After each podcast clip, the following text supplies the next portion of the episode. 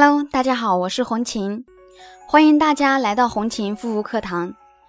今天给大家带来的主题是斑点的形成，以及应该日常生活当中有斑点的一些美女们应该注意哪些饮食方面的一个问题。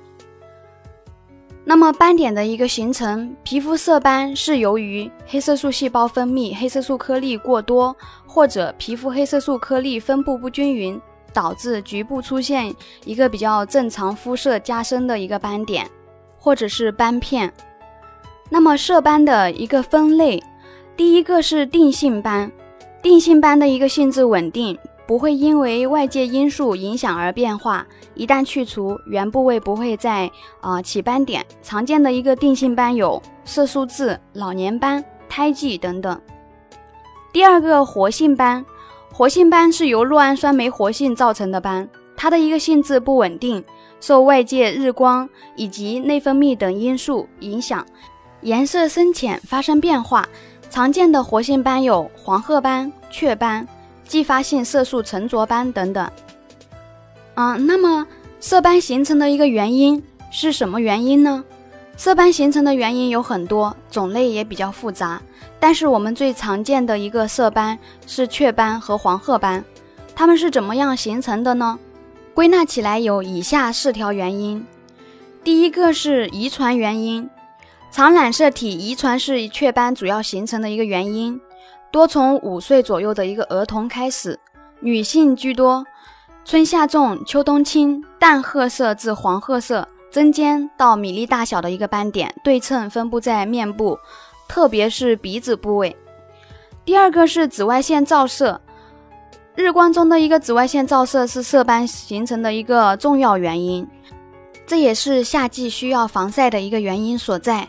当皮肤接收过多的一个日光照射时，我们的皮肤表层就会产生更多的一个黑色素颗粒，后者可以吸收紫外线，保护人体免受伤害。大家在晒太阳后，皮肤就会变黑，就是这个道理。而且，紫外线的照射会引起黄褐斑、普通雀斑颜色加深。第三个，内分泌原因，内分泌失调也是女性产生色斑的一个重要原因。经期和妊娠期，体内的一个性激素水平的变化可以影响黑色素的产生。另外，内分泌不稳定时，时常会引起情绪不稳定，也会间接性引起色斑的一个形成。那么，在中医中，黄褐斑的一个形成主要归结于肝郁，比较复杂。第四个，生活习惯问题，精神压力过大、偏食。睡眠不足等一些不良的生活习惯也会令黑色素增加，所以睡眠时间不稳定的人，皮肤的一个代谢率也很差，会影响黑色素颗粒的一个产生。嗯，如果说啊，在听的朋友们有斑点方面的一个肌肤问题，不知道该怎么护理的话，嗯，可以联系我的微信，我的微信是幺三七幺二八六八四六零。那么已经有斑点的一些肌肤，呃，应该注意哪些饮食方面的一些问题呢？有斑点的肌肤，嗯，注意不要吃感光食物或者含有黑色素的食物。黑色素的食物，我们常见的生活当中有酱油、可乐、蚝油一些深颜色的食物，尽量避免。那么感光食物有哪些呢？为什么有斑尽量别吃感光食物呢？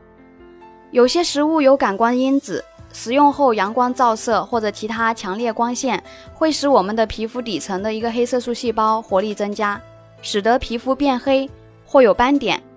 那么我们生活当中日常常见的一个感光食物有柠檬、白萝卜、木瓜、芹菜、莴笋、土豆、香菜、榄菜、油菜、茄子、紫菜、田螺，还有菠菜、韭菜、红豆、芒果。那么，如果想皮肤保持白皙，就应该尽量避免少吃感光食物，也可以就是说晚餐的时候啊少量，白天不要吃。食用感光食物后，不宜在阳光下活动，防止皮肤变黑。那我们平时呢，可以多吃番茄、奇异果、橘子、卷心菜、草莓等蔬菜水果，它们都有一定的防晒作用，尤其是草莓。酸甜可口的草莓里面富含人体所需的一个维他命钙、磷、铁、膳食纤维，不仅有助于消化、通便的功效，还可以美白肌肤。此外呢，草莓的一个防晒、防辐射的一个功效也慢慢所被了解。所以饭后你尽可以将草莓作为自己的一个餐后水果。